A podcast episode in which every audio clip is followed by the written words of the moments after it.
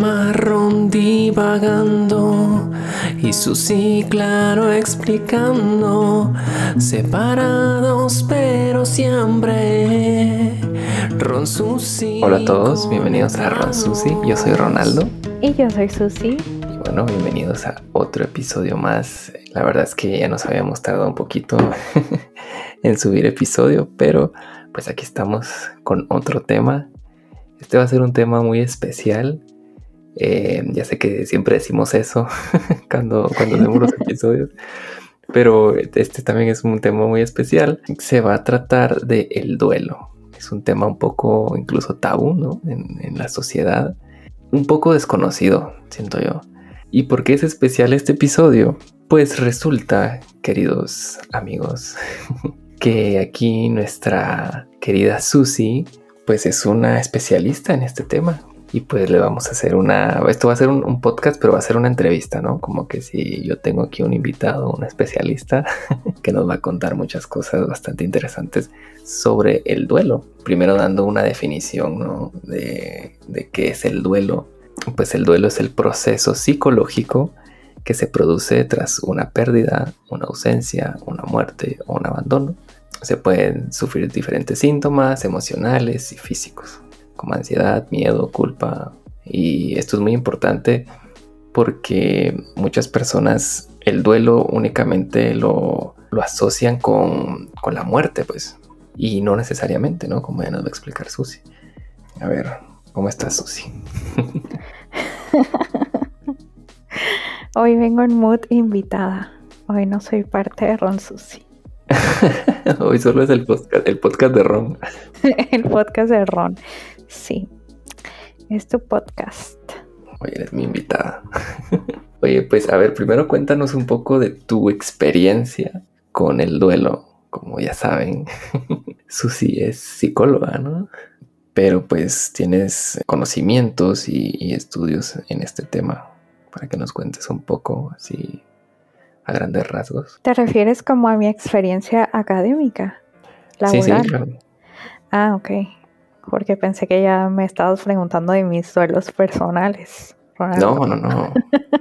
tu experiencia, ya así de una, eh, a ver, Susi, la muerte. Dije, no, ya está empezando muy, muy profundo este hombre. A ver, digo, no es que sea aquí la experta, la UI. La UI. ¿eh? Sé demasiado. Pero sí mis estudios van enfocados a los duelos, a la tanatología. Exacto. Como dijiste hace rato, es un tema tabú. Es un tema tabú el duelo, sí, porque viene envuelto en el tema muerte, que es otro tema que vamos a tocar próximamente en otro episodio, que está muy interesante también. Pero como dijiste, el duelo no solo viene de la muerte, viene de otro tipo de pérdidas también, no solo de la vida de alguien o la vida propia. Entonces, mi experiencia en el aspecto laboral fue que cuando yo empecé terapia psicológica, empecé en una época donde había muchos duelos, muchos duelos por pérdida de la libertad, por pérdida de la salud, por pérdida de seres queridos, porque estábamos en cuarentena.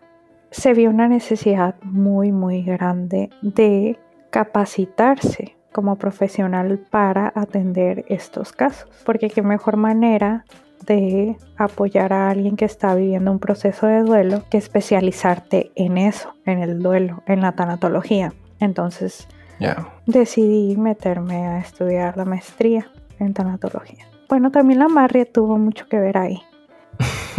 pues eso estoy estudiando ahorita, ya estoy en la etapa final de la maestría y pues es, esa es mi historia. Fíjate qué interesante lo que decías de cómo la pandemia marcó un precedente, ¿no? En, nuestra generación. Y a raíz de eso, muchos duelos, ¿no? Que la gente tal vez ni sabe. Sí, claro. Y ese es un punto muy importante, que a veces no estamos tan enterados de lo que es un duelo que los estamos viviendo o los estamos evitando. Sí.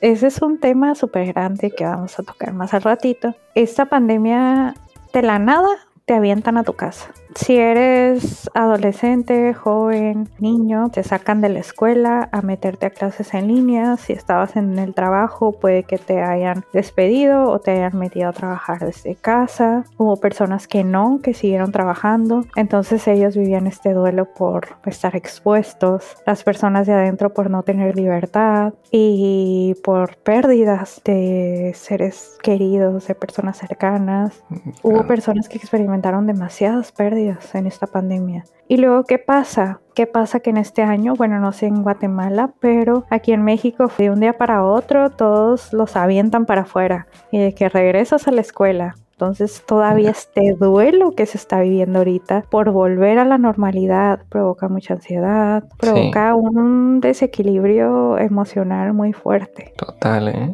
Total, y yo creo que la gente no dimensiona, no, no dimensionamos cuán presente está el duelo en nuestras vidas, ¿no? Porque como lo que decíamos, o sea, se, se, asocia únicamente a la muerte, ¿no? Pero la verdad, por ejemplo, cuando tú me, me contabas, ¿no? Que estudias tanatología, ¿qué es eso, no?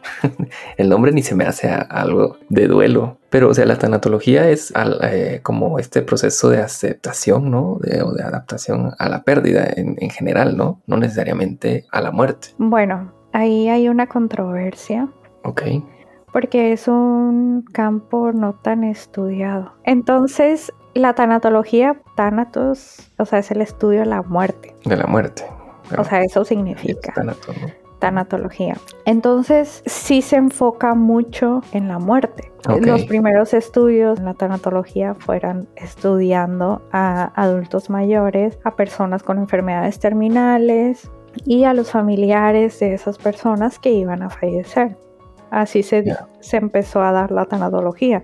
Y ya después te vas dando cuenta que no vives un duelo exclusivamente por la muerte también se viven duelos por cualquier cambio que puedas tener en tu vida. O sea, hay personas que pueden vivir un duelo por poner un ejemplo, chocar su carro.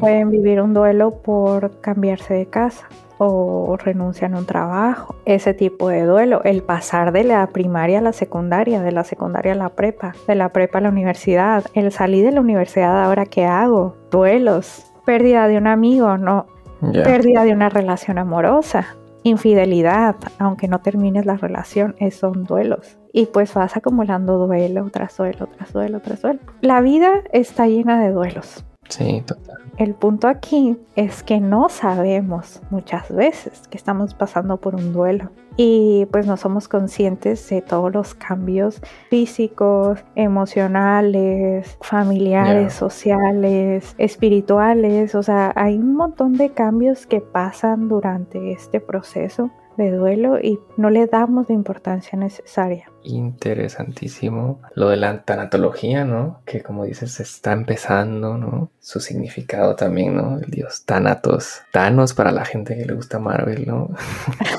Hay la referencia ahí, ¿eh? O sea, bueno, este es mi podcast, ¿no? Ya, ya habíamos hablado que este episodio, en el, los, podcast, de Ron, hay, referencias de Marvel y todo. Bueno, a ver. Tenemos aquí unas preguntas preparadas que te voy a hacer para que tú me contestes con tu opinión, pues, profesional, ¿no? A ver. Ok, muy bien. Eh, ¿Cuánto dura un duelo? O sea, me imagino que depende, ¿no? Cada persona, pero ¿cómo se mide como cuando una persona está teniendo un duelo? Interesante pregunta. Primero, todos los duelos pasan por ciertas fases. No necesariamente van así subsecuentes en el proceso de duelo. La duración de cada fase depende de cada individuo. Normalmente un duelo puede durar aproximadamente seis meses. Un duelo normal. Ya, por ejemplo, la teoría, los criterios diagnósticos para ya considerar un duelo patológico, un duelo complicado, que ya, ya viene como un trastorno mental, el padecer un duelo complicado, ese ya toman como referencia 12 meses viviendo el duelo. Es tan variable dependiendo de, pues, de la persona, ¿no? De su contexto, de su condición eh, psíquica, no sé. Pues, a ver, y lo que mencionabas antes, ¿no? Que hay unas etapas ¿Cuáles son las etapas de, un duelo? Que esto me imagino que está más definido, ¿no? Sí. Depende el autor, el psiquiatra, el autor. Ok. Depende. Pero vamos a tomar como referencia Elizabeth Kubler-Ross, que fue como la que inició con este, la tanatología. Entonces ella, ella trataba con pacientes moribundos y con las familias. Y hizo como estas etapas que pasaban las personas.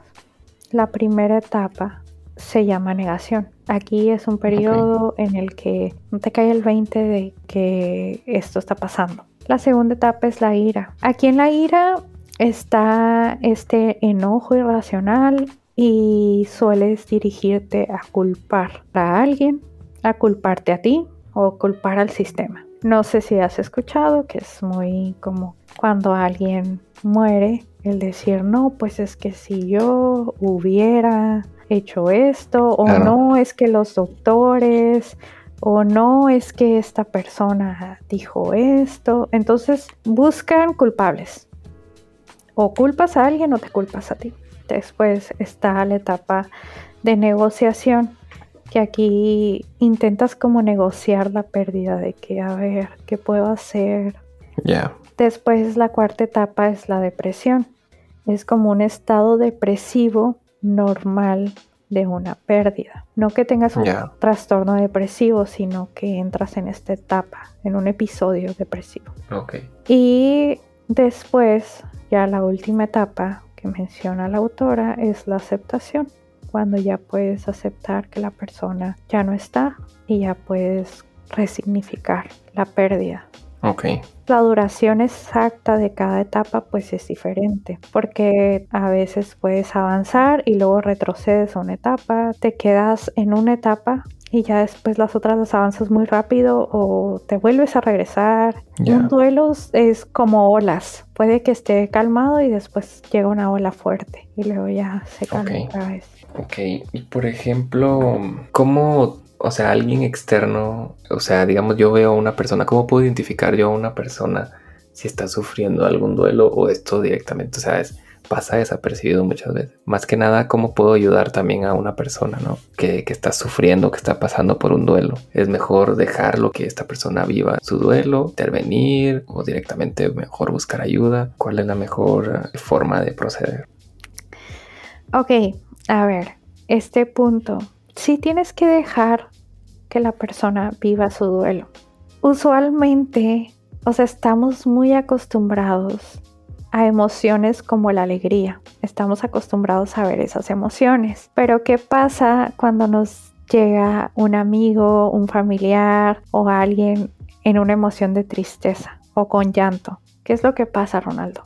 Dime qué pasa si llega alguien llorando contigo. No, pues si llega alguien así, yo normalmente no sé cómo reaccionar, ¿sabes? Me cuesta mucho tener una reacción adecuada si alguien se acerca a mí, como tú dices, llorando o con una emoción fuerte, ¿no? Por alguna pérdida. Lo normal, entiendo yo, que es tratar de consolar a la persona, ¿no? Ok, ajá como dices, es que nosotros vemos a un ser querido llorando y lo que no queremos que haga es que llore. Puede ser en parte porque nos incomoda y parte porque nos duele que le duela.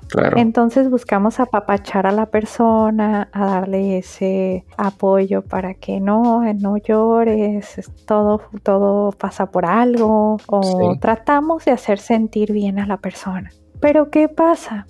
Que estamos reprimiendo sus sentimientos. Si tú no vives ese dolor, si tú no vives el sufrimiento, ¿qué va a pasar? Se te guarda, se va acumulando dentro de ti, no se esfuma.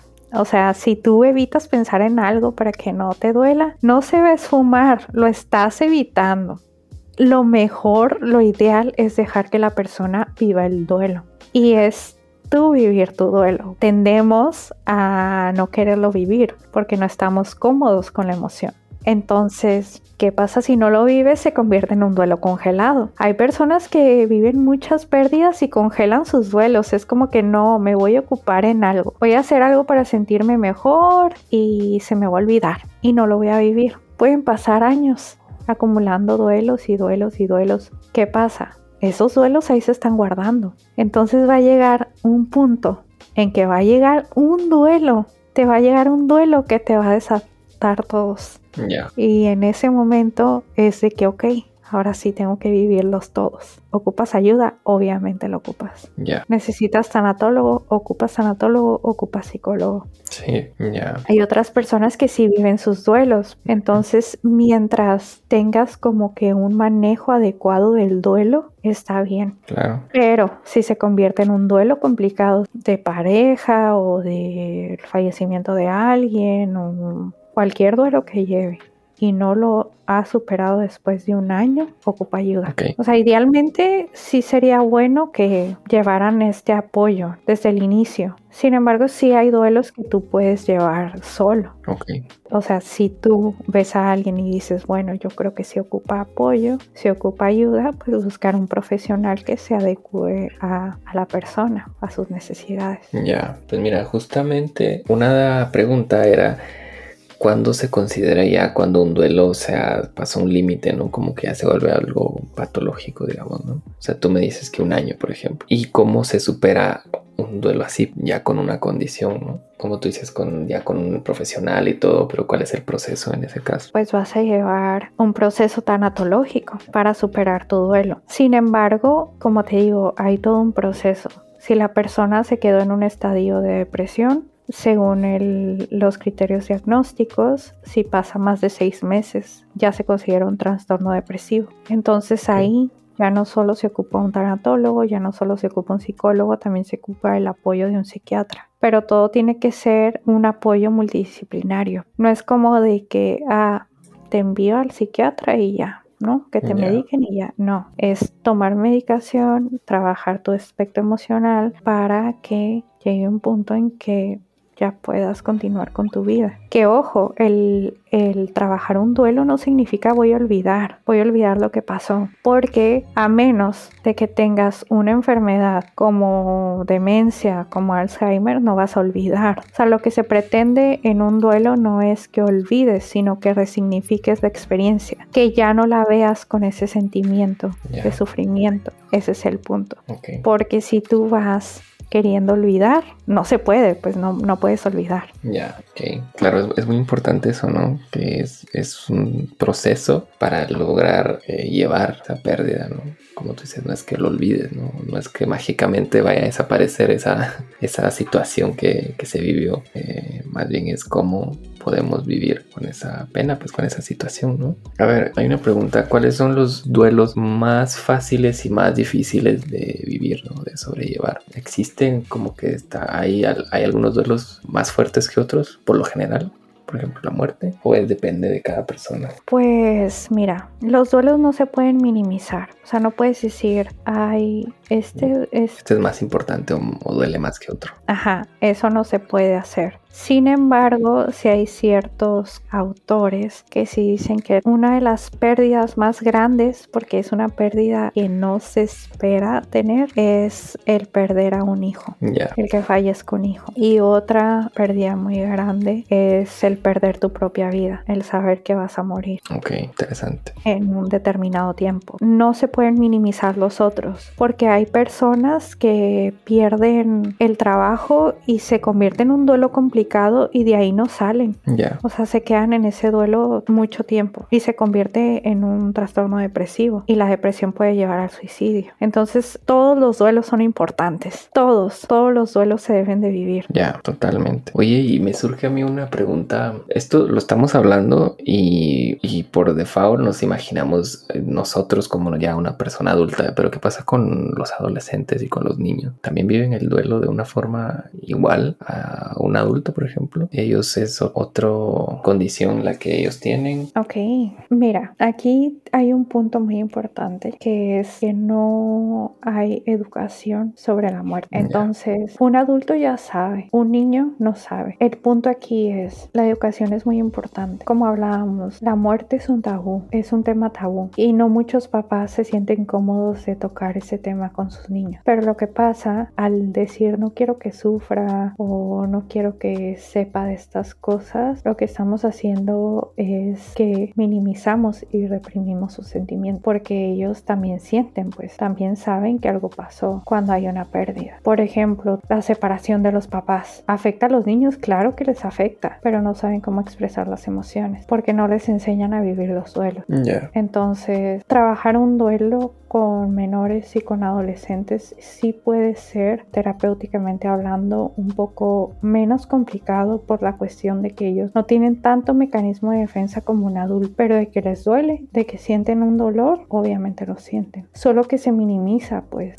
El no hablar de los duelos con menores, con nuestros hijos, con niños, solo hace que no puedan expresarse, entonces puede llevarlos a padecer duelos crónicos cuando estén grandes a no saber qué hacer con el dolor o el sufrimiento y se convierte en depresión. Entonces, si sienten, obviamente, los adolescentes y los niños sienten los duelos, sienten la pérdida y se tiene que validar esas emociones, se tiene que educar sobre la muerte y sobre todos los tipos de pérdida, porque tienen derecho, pues tienen derecho a sentir, tienen derecho a saber. Realmente si hablamos, ya nos estamos metiendo al tema de la muerte, pero bueno, yo me estoy metiendo al tema de la muerte, pero si hablamos de muerte, es que es algo inevitable, que todos los seres humanos vamos a pasar, pues. Entonces no podemos evitar ese tema, o sea, no debemos de tenerlo como tabú, porque es algo necesario, o sea, es algo que deben de saber los niños, que deben de saber. Total. Porque, ¿qué pasa? No sabemos si después nos topamos con una muerte y no estamos preparados, no tenemos los recursos, no sabemos cómo actuar. Sin embargo, si tuviéramos educación al respecto, si tuviéramos ese recurso para vivir nuestro duelo. Y es que los niños como que siempre los tratamos en el afán de tal vez protegerlos, ¿no? Eh, les pintamos como un mundo idílico, ¿no? Todo va a estar bien, no pasa nada, como que no existiera el, que pueden pasar cosas malas, pues, o, situaciones que no son tan agradables. Y como tú dices, no, no hay educación al respecto, ¿no? Eh, de que hay veces que no todo es bonito, pues no todo, hay veces que pasan cosas, ¿no? Pasan accidentes o la vida misma, pues te suele poner en situaciones complicadas y pues empezar a entender eso desde temprana edad debería ser lo, lo, normal pues. Sí, claro, como dices, les idealizamos un mundo de caramelo. Totalmente. No es que lleguemos y les digamos, o sea, la educación sobre la muerte con un menor debe de ser algo que puedan comprender. Tampoco es como que te voy a decir crudamente lo que es. Sí, no, no. no. O sea, tienes que ir poco a poco avanzando sobre este tema, pero plantearle la posibilidad, o sea, plantearle esta cuestión de que la muerte existe. Entonces así evitas un, estar en shock cuando llega una pérdida en la familia. Sí es importante, es importante que los niños sepan sobre la muerte. Sí, total. Fíjate, yo me acuerdo de una anécdota aquí un poco gratis, ¿no?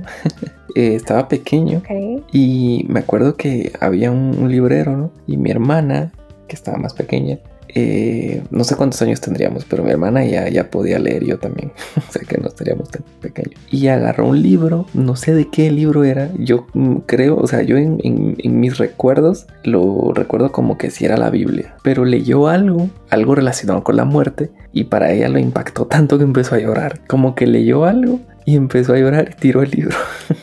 ¿Y qué pasó? Y nada, decía mi hermana, algo así. Entonces, lo que decíamos, ¿no? De que, o sea, tampoco le puedes venir a decir a un niño, oye, te vas a morir, ¿sabes? Pues todo lleva un proceso, ¿no? Y pues ya a raíz de eso, como que me acuerdo que mis papás como que empezaron a decirle, no, mira, es que esto pasa, ¿no? Le empezaron a explicar, ¿no? ¿Qué, qué es lo que deberían de, de hacer, pues, no sé, eh, hablar de estos temas, ¿no? Como tú dices, de la muerte, así como hablar de, la sexualidad, ¿no? Temas tabús, que si no lo inculcaran de, pequeño, o sea, en general, ¿no? A la sociedad. Si tuviéramos una educación adecuada, pues se evitarían muchos problemas a futuro. Sí, claro. Esos dos temas son los temas tabús que no se pueden tocar con menores, pero que se debería. Claro. Cuando hablo no se pueden es porque las familiares no quieren de que no, no, no, no te vamos a adelantar. Sin embargo, sí es necesario que sepan. Total. Porque, ¿qué pasa? Pasa como con tu hermana, pues. O sea, realmente hay muchos niños que cuando se enteran que existe la muerte, está en crisis de ansiedad. ¿Por qué? Porque no sabían, porque no les habían explicado. Entonces empiezan a tener como que estos sueños, empiezan a, a tener crisis y crisis y crisis de que me voy a morir. Totalmente. Pero... Te digo que mucho tienen que ver nuestra cultura occidental, ¿no? con el tema de la muerte, pues en otras culturas la muerte se celebra, ¿no? Sí. Es parte de, de la vida. ¿Qué digo aquí? O sea, aquí en México se celebra entre comillas. Sí, ajá. Pues, aquí también en Guatemala se celebra el Día de, los, de los Muertos y todo. Ajá. Eh, pero es más como que lo vemos como algo malo, ¿no? La muerte es algo Sí, negativo, pues. En otras culturas Ajá. es algo que es positivo, ¿no? Es como volver a nacer. Sí, porque es como esta cuestión de trascendencia. Ajá. Como lo planteaban ciertos filósofos, el cuerpo es la prisión del alma. Claro. Pero ya nos estamos yendo al tema de la muerte. Y no Sí, es nos estamos desviando así. A ver, ya para concluir un poco, que nos des consejos o si quieres ampliar algo, pues lo puedes hacer. Consejos un poco para sobrellevar, ¿no? El vuelo, el, el vuelo, ¿eh? El duelo. para sobrellevar el, el duelo. Cómo darte cuenta que estás viviendo un, un duelo, si hay, si hay señales que uno puede identificar o cómo poder ayudar a alguien. Bueno, yo creo que mi mejor consejo, súper práctico, sería vivan sus duelos. Ok. Vívanlos. Es muy difícil hacerlo porque duele, porque te enfrentas a emociones en las que no te sientes cómoda, pero es la única manera en que lo puedas superar, el que lo viva. Entonces, son muy importantes los duelos, aparte porque, como te comentaba, o sea, los duelos son una parte cíclica. Estamos llenos de duelos, duelos hay en todos nuestros aspectos de nuestras vidas y pues tenemos que vivirlos. Tenemos que darnos ese tiempo, pues está bien no estar bien. Tenemos que darnos ese momento para sanar nuestras heridas. Entonces ya sea porque se acabó una relación, porque se acabó una amistad, porque se acabó un ciclo en tu vida, porque falleció alguien cercano, tienes que vivir el duelo. Y la otra cuestión que me decías que es algo muy importante también es que si una persona pasó por una situación traumática o una situación muy fuerte, lo ideal sería que lo orientaras a que buscara ayuda. O si tú pasaste por una situación muy fuerte, busques ayuda para que tengas apoyo, para que tengas guía de cómo sobrellevar el duelo porque hay duelos, por ejemplo, por muerte violenta, también por terminar una relación violenta, dependiente. Lo ideal sería que buscaras apoyo. A lo mejor no he tenido alguna pérdida consciente tan negativa o tan cercana. Por ejemplo, una pérdida que no sé, que, recientemente aconteció en mi vida fue la de mi mascota, de mi perrito. Y estuvo con, con nosotros 18 años, ¿no? Ay, Y yo siempre me proyecté como que ese día iba a sufrir mucho, ¿sabes? Que, que iba a ser como, pues eso, o sea, que iba a vivir un duelo yo muy, muy fuerte. Y realmente no fue así. Cuando pasó el, eh, el día, o sea, cuando llegó el día, realmente yo ya me lo esperaba. ujú, Al final obviamente me, me entristeció, pero no lo sufrí pues. O sea, lo vi algo como que ya está descansando. Y pues me quedé más con lo bueno que con lo malo. Así, así fue como lo, lo viví yo. No viví un duelo así muy traumático pues. Sino que fue como, ok, ya pues ya no está con nosotros, ya me lo esperaba, tampoco fue algo repentino. Y, y pues me quedo con, con, lo bueno, pues con todo lo que aportó ¿no? a, mi vida. Y, y, pues eso, no fue como yo me lo imaginaba. También me recuerdo que hace ya algunos años, ya varios años, 2016, falleció mi abuelo. Pues también yo creo que ya no lo esperábamos porque ya estaba enfermo, ¿no? Y ya era como que estábamos esperando a que pasara. Sin embargo, por ejemplo, yo eh, no lo sufrí, o sea, en ese sentido, pues fue un, obviamente, te queda la nostalgia, ¿no? Y, el recuerdo, pero lo mismo, me quedé con cosas buenas. Obviamente mi familia, por ejemplo, mi mamá, ¿no? Que sí lo, lo vivió más fuerte. Me acuerdo que el día el que lo enterramos, que lo que hablábamos en el podcast, ¿no? De que pues uno tiene como eso de que de querer ir a consolar a las personas. Y yo me acuerdo que mi mamá no quería que la consolaran, ¿sabes? No quería que yo, o sea, que dijera, ay, no, todo va a estar bien. Como que quería estar sola. Y ella vivió su duelo así.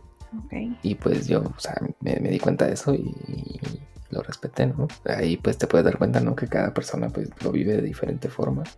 Algunas lo pueden superar, otras tal vez no. Y es lo que decíamos, ¿no? Que hay que buscar ayuda cuando veas o cuando notes que la situación te, te sobrepasa. Es que, por ejemplo, en esta cuestión, cada familiar va a experimentar su duelo de manera distinta. Claro. Entonces hay personas que se tienden a aislar, hay personas que al contrario necesitan el apoyo, hay otras personas que van a congelar su duelo y lo van a evitar. Sí, claro. Sí, vamos por la vida acumulando duelos. Te lo digo porque a mí me pasaba. Yo era una acumuladora de duelos compulsiva. Entonces ya llegó un momento en que ya los tuve que sacar, ¿no? Que me llegó y me cobró factura, porque los duelos te van a llegar a cobrar factura en algún punto. De que los estás guardando, pero van a salir. Van a salir y los vas a tener que vivir. Por más que los evites. Hay muchas personas que los evitan con conductas autodestructivas. Y pues ese no es el punto, ¿no? Yo creo que sí. Este consejo de que vivan sus duelos viene desde la experiencia laboral y personal. Ok. ¿Y tú has vivido algún duelo muy fuerte? Sí. ¿Cómo lo lograste sobrellevar? Terapia. ¿Fuiste a terapia, no? Sí. Ok, pues ya saben, terapia es la, mejor opción. Vayan a terapia, como siempre recomendamos. Oye, Ron, yo sé que el podcast hoy es tuyo, hoy es tu podcast, sin embargo hay unas preguntitas. Ah, bueno. Ok. Fue mío por un tiempo. Publicamos en Ron Susi en Instagram. Ah, ok. Tú lo vas a contestar, señor Ron. Ok. Primera pregunta, ¿para cuándo el podcast de familias políticas tóxicas? Familias políticas tóxicas. Ajá, o sea, muy específico. O sea, o sea, sí, ¿no? O sea, familias políticas tóxicas que viven en... Ay, no puedo. Oye, pues a ver, es un tema interesante, ¿no? Pero ¿a qué se refiere con, familias políticas? O sea, familias que no tienen lazos sanguíneos o familias que hablan de política tóxica. Sí, pues es que hablamos ahí como que la suegra, la cuñada, eso, pues la familia de tu pareja. Ah, Esa es familia política, pues. Ok. Entonces, yo creo que sí hay muchas, ¿no? O sea, familias tóxicas de, de, de tu pareja, pues lo podemos tocar, podemos tocarlo, pero nos tienen que dar anécdotas para tocar ese tema. Sí, yo creo que ese está bien para hacer de anécdotas, ¿no? Ok. A ver, otra pregunta. ¿Qué opinan de la polémica que traen con la película de Buzz Lightyear y la escena? la escena y una banderita de arcoiris. Ok. ¿Qué piensas? Metiéndonos a controversias, ¿eh? no, pues a ver, se armó todo un rollo que por si no lo saben, de así muy rápido, pues en la película nueva de, de Buzz Lightyear hay una escena de dos segundos donde se da un, beso, dos mujeres, ¿no? Ajá. Es una familia, pues dos mujeres y un, y un, niño, una niña. Ajá. Y pues se armó un, show. Y yo realmente lo que veo, a ver, es, una tontería que se arme un, escándalo por algo así, ¿sabes? Ajá. Cuando ya esto es algo totalmente, debería de estar ya totalmente normalizado, incluso en la cultura, eh, en la cultura pop, pues en películas, ¿sabes? ¿Cuántas veces no hemos visto besos? Eh, un, beso de eh, gay, pues, ¿no? Dos hombres o dos mujeres. Yo, yo lo que he visto es que hay más críticas con el tema Disney. Que por lo general Disney es un poco hipócrita, pues, en muchos aspectos, ¿no? Como que va con lo que le conviene. Donde he visto críticas con más argumentos es por ese lado de decir, ah, pues Disney ahora le, le conviene esto, pues, no porque realmente lo crea, pero ya es como un tema de Disney, pues, un tema de, de, de, la empresa como tal, ¿no? Que históricamente ha sido así, pues, pero ya en sí, escandalizarse por, por algo así, sí, pues, me parece absurdo, ¿sabes? Y también yo siento que en las redes sociales eh, todo es polémica, ¿eh? como que todos tiran odio siempre por cualquier cosa insignificante que pase. Sí. Y pues, eh, a grandes rasgos, siento que es una escena que está ahí. Pues, o sea, yo no he visto la película, eh, pero si yo la veo, no me parece nada. O sea, lo veo normal, ¿sabes? O sea, lo veo hasta cool, ¿no? Que, que hayan escenas así para normalizar, ¿no? Muy bien, me parece tu comentario, tu opinión al respecto. Sí, ya me, va a cancelar, ¿eh? Me va a súper cancelar por esto. Yo la verdad se las ando debiendo porque pues no, ando muy metida en redes y no sé de qué se Ay, trata ¿Cómo lo evitas? Total. me acaban de ver lo que acaba de pasar, o sea, bueno, acaban de escuchar eso. ¿Cómo me dejó todo a mí? Vamos a usar el hashtag de amor y amor. Es lo único que voy a decir. Amor es amor. Maravillosa jugada, maravillosísima jugada. Bueno, aquí tenemos una pregunta para Ron. Ron, ¿cuál es tu actividad favorita un domingo por la mañana?